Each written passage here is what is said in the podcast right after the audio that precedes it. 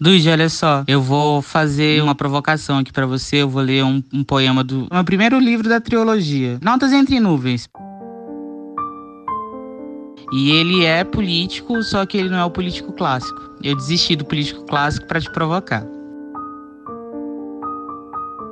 Esse poema é para falar sobre o Setembro Amarelo. E eu acho que resume muito da nossa conversa como a esquerda está um pouco bitolada em falar tanto mal do governo e focar nisso e esquecer que a gente está passando por um momento de solidão, tristeza e depressão fortíssima. E era para nesse Setembro Amarelo a gente estar tá caindo matando, eufemismo, perdão. Eufemismo e ironia são coisas pesadas da internet, né? Ninguém mais tem bom humor e nem inteligência. Ninguém é muita gente mais para sacar. Enfim, o poema. Quem diz que eu quero os meus pensamentos aquietados? Eu quero é que saiam, desocupem espaço. Se apodrecem, é por apertarem meu peito depois de maduros, ou até verdes ainda. Mesmo em flor, ainda apertam. Não quero que parem de nascer. Eu quero sim que eles parem de adoecer, de sufocar. Odeio ficar inerte por falta de escolha. Isso não é ser saudável, é ser controlável. Não, eu não vou procurar ninguém. Lobotomia discreta é o que todos querem. Isso me faz querer morrer, isso sim, urgentemente. O desespero me move, a angústia. A angústia que consome e é a mesma que me consome e me faz pensar. Ah, se não fosse a exaustão, eu reagiria mas me prometeram cura e eu ando muito cansada dessa alma. Ela anda tão doente. Com filho e velha, vai se perdendo um pouco o glamour. Tinha charme com vinte e poucos, agora é só cansaço e rejeição.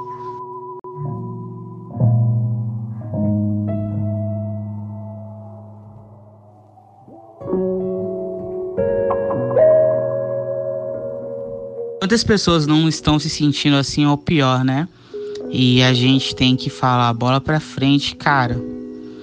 O sentido da vida é para frente.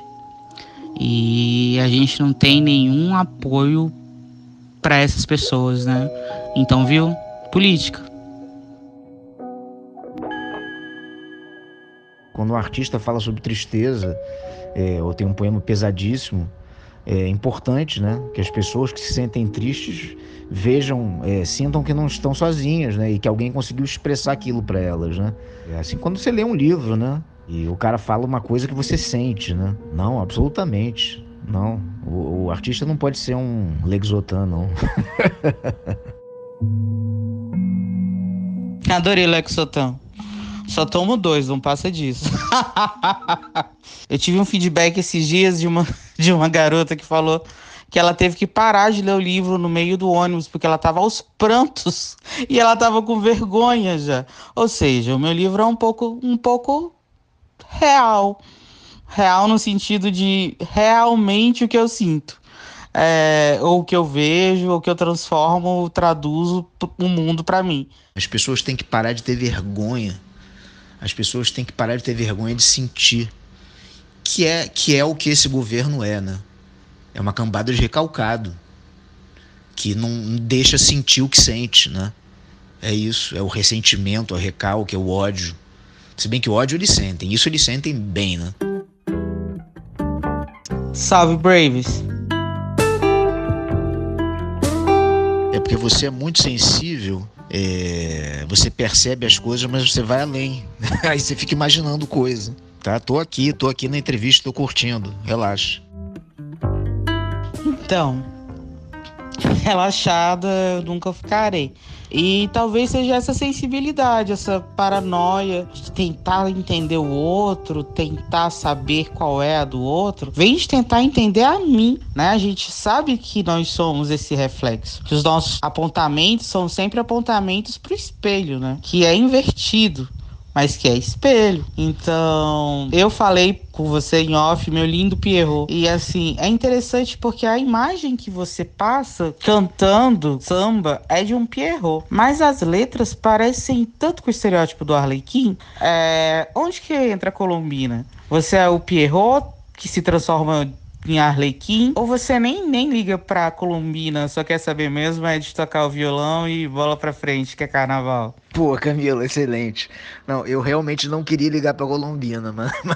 e só tocar o meu violão. Na verdade, eu tenho tentado fazer isso, assim. É, mas. Não, eu sou um perro. Eu sou um perro mesmo, sempre fui. Mas eu acho que isso é muito bom, né? Da gente tentar se entender como a gente é, a nossa Constituição. Por isso que eu acho que essa questão, né, das mulheres, do homem, do gay, do negro, do branco, isso é muito redutor, né? Porque cada um é um, né? Eu vi outro dia o Gil, um trecho de uma entrevista que ele fez há muito tempo sem censura. Perguntam para ele. Eu vi o finalzinho da pergunta. Os, os jornalistas às vezes se referem a você e ao Caetano como afeminado e tal. E aí o, o Gil fala assim: Poxa, mas eu sou, eu sou filho do meu pai e da minha mãe. E eu tenho muito da minha mãe. A minha mãe não é homem, a minha mãe é mulher, né? Então eu tenho o meu lado feminino. Tudo bem que cada um tem o seu lado masculino e o seu lado feminino, né? Eu acho que eu sou um cara que tem um lado feminino muito, muito forte, sabe? Mas que não se, se manifesta sexualmente, né? Eu sou hétero, mas eu tenho uma sensibilidade e, e que e é a sensibilidade artística, né?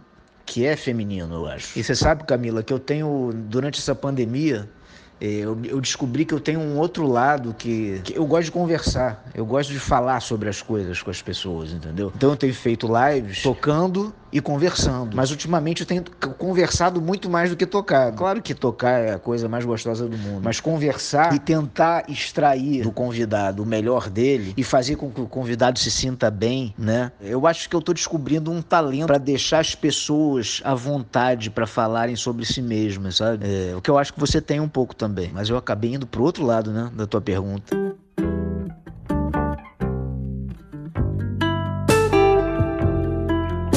As minhas perguntas não tem lado não, Dude. Elas são de, de cabeça para baixo, de baixo para cima. O importante é o que você diz. Esse espaço aqui é para você não se preocupar com o que vamos pensar de você, porque aqui você é livre para sentir. Space for feelings. Você é mais um a incrível arte de ser mais um. Então, olha só, um monte de artista, um monte de não artista, tá no mesmo caos que você e é ávido por diálogos. Eu sou uma exceção. Eu comecei a trabalhar com diálogos na pandemia. Normalmente os meus diálogos são comigo mesmo e pessoas que já morreram, que eu sou historiadora. Ou se não morreram, eu não as conheço pessoalmente. E são diálogos meio que eu faço as perguntas e eu suponho as respostas pelo que tá escrito. E o que tá escrito a gente sabe que tá jogado no mundo para nossa interpretação, né? Eu tô adorando o nosso diálogo. Eu acho que existem vários possíveis eus. Então, o Baudelaire fala que ele é um eu insaciável do não eu. E eu também me sinto um pouco assim, um eu insaciável do não eu. E é por isso que eu tô tão feliz de poder conversar com tanta gente pelo mundo afora. E a minha pergunta era simples. Era, isso reflete da sua música, esse seu romantismo, esse seu Pierrot jeito de ser? Reflete, claro, claro que reflete. Eu, na verdade, Camila, assim, de uns tempos pra cá, eu tenho composto muito pouco, sabe? Muito pouco, assim, falando de mim, entendeu? Mas, assim, uma coisa que eu descobri nesse. fazendo essas lives, né? É, e tocando e conversando com as pessoas, é que nós que fazemos arte, né? A gente é um canal, né? Geralmente o artista é muito egocêntrico, né? E eu fui descobrindo que, que a arte que a gente faz é para todos, né? É para as pessoas se verem nela e serem modificadas. E isso é que é o importante, né? A gente tentar se despir do, do, nosso ego e perceber isso, né? Claro que ego a gente tem que ter, né? Mas não de uma maneira desmesurada e a ponto de você não ver nada além do seu eu, né? Fica uma coisa ruim e, e triste, né? Mas então é isso, eu acho que a gente tem que ser canal, né? Já que eu canto legal, já que eu canto bem e que eu tenho esse talento, eu tenho que fazer as pessoas serem felizes com esse talento, entendeu? Ou não necessariamente felizes, mas que elas descubram, se descubram, né? É isso, isso é muito bom, servir, né? Servir as pessoas desse jeito. Isso é muito bom, isso é muito, eu fico muito feliz com isso, entendeu?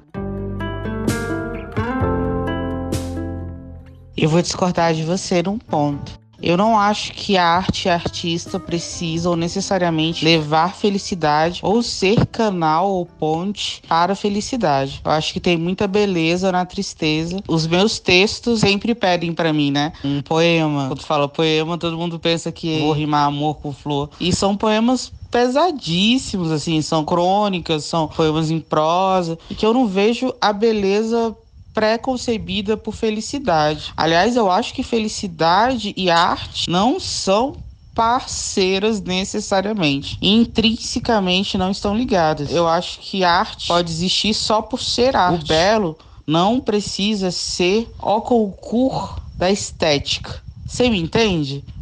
O que, você acha disso? Você acha que necessariamente o artista precisa levar felicidade a quem, quem quer que seja, ou qual maneira que ele se expressa. Disse ser um canal, né, servir as pessoas, né, é no sentido de apontar para elas as sensações, as coisas da vida, as vivências, né, de um personagem, por exemplo, que está sendo cantado. É nesse sentido que eu quis dizer.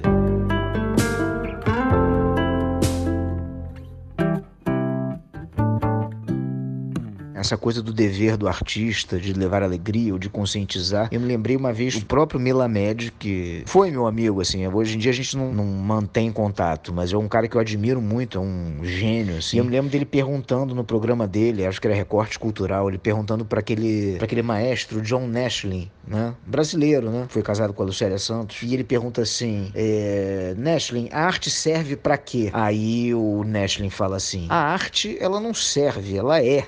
Né? Então é isso. A arte ela é, independentemente de servir para alguma coisa. Né? A arte é um jorro, é, um, é uma necessidade. Né? Por isso que dirigismo cultural eu acho temeroso. Né? Você tem que. A arte é, é, é expressão, né? não é direcionamento. Eu primeiro quero falar que a gente cumpriu uma missão sem perceber, né? Não sei se sem perceber, né? Freud explica. É, mas a gente quis fazer e a gente conseguiu, que é mostrar que o espaço que a gente tem, Benjamin fala isso, eu já te disse que o Benjamin é a Bíblia, volume 2, obras completas. Ele fala que a gente tem que se aliar ao que há de novo e não se contrapor, né? Marighella, todo respeito, conseguiu invadir a rádio. E quando chegou lá para invadir a rádio, veio com o discurso: Trabalhadores do mundo, univos. Cara, ele tinha que falar a linguagem de quem tava ouvindo. Imagina o camponês que tava lá ouvindo o rádio, falando: Trabalhadores do mundo, univos. Cara, ele tinha que falar: Irmão, Tá vendo o que que tá rolando, não? É a minha opinião. Eu citei o exemplo do camponês, mas eu também cito de todas as pessoas, até da elite. A elite intelectual, digamos assim. Talvez nem eles tivessem entendido que o Marighella quisesse falar por citar lá uh, o Levante né? Eu acho que se ele não tivesse citado isso, talvez ele tivesse alcançado mais pessoas, mas talvez é uma coisa que prova que a história nunca vai explicar ao mundo e ela nunca vai ser exemplar. A história não é exemplar, porque senão a gente não estaria no estado social e governamental que estamos hoje. É o que eu acho. Polêmica, polêmica, polêmica essa entrevista, né? Meu irmão, tá, tá sabendo o que, que tá rolando? Não, vou te contar. Tu tá sendo feito de mané, velho. Você faz o que tu quer? Não faz. E eu acho que assim, a gente tem que alertar as pessoas que a gente tá no mundo virtual em que elas precisam ter consciência de que elas não têm poder total sobre a vida delas. E esse é o caminho que a gente tem e tá seguindo dois pontos, né? Você falou, você falou da arte política, né? A arte, ela não deve ser política, mas ela pode ser política, né? Não quer dizer que toda arte é política, porque você vê, por exemplo, você vê música sertaneja, né? A música sertaneja de hoje, sem nenhuma crítica que estética, tá? Apesar de eu não gostar. Mas assim, se for ver os artistas sertanejos, eles são completamente apolíticos, né? Eles não sabem, não entendem nada de política. Né? Então eles fazem arte que não é nem um pouco política, né? Você falou do discurso do Lamarca, né? Lamarca, do Marighella, que ele não falou a língua do povo. Pois é, e agora a gente tem um presidente que fala a língua do povo, isso que é muito louco, né? Fala a língua do povo, o povo se identifica, né? O discurso dele é orgânico, apesar de ser mentiroso. Ele é, ele é aquilo, ele é um mentiroso, né? E ele fala, né? É muito, muito triste, né? Para fechar essa entrevista, que foi maravilhosa, quero saber se o violão já tá aí do lado. Bom, eu vou fechar com uma música aqui. Deixa eu ver que música que eu vou fazer. Eu vou fazer um rock and roll, tá? Que eu fiz com o Bruno Levinson, que é um parceiro meu que a gente teve um grupo chamado Poética na década de 90, que inclusive nossa próxima, minha próxima live vai ser com os integrantes desse grupo. A gente fez um barulho aqui na década de 90 aqui no Rio. Há muito tempo que eu não fazia música com o Bruno e há dois anos ele me chamou para tocar com uma cantora e a gente acabou voltando a fazer a música, né? Então ele mandou essa letra aqui e eu musiquei. tão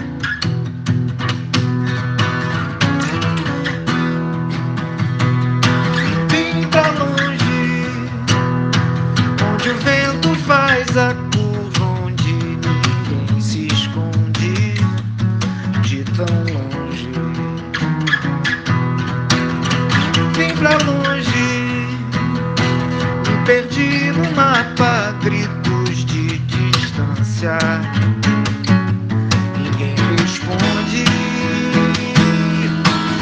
É longe, longe, sem sinal.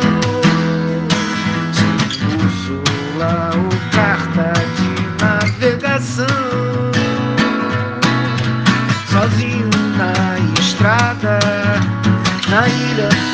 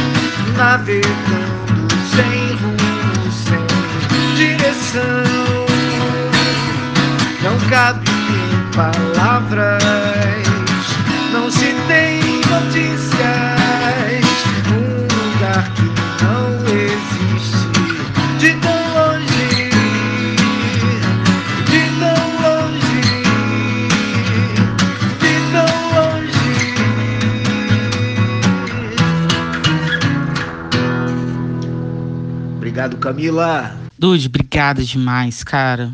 Muito bom. Editar isso vai dar um trabalhão porque eu não quero apagar nada. Vamos lá. Obrigada.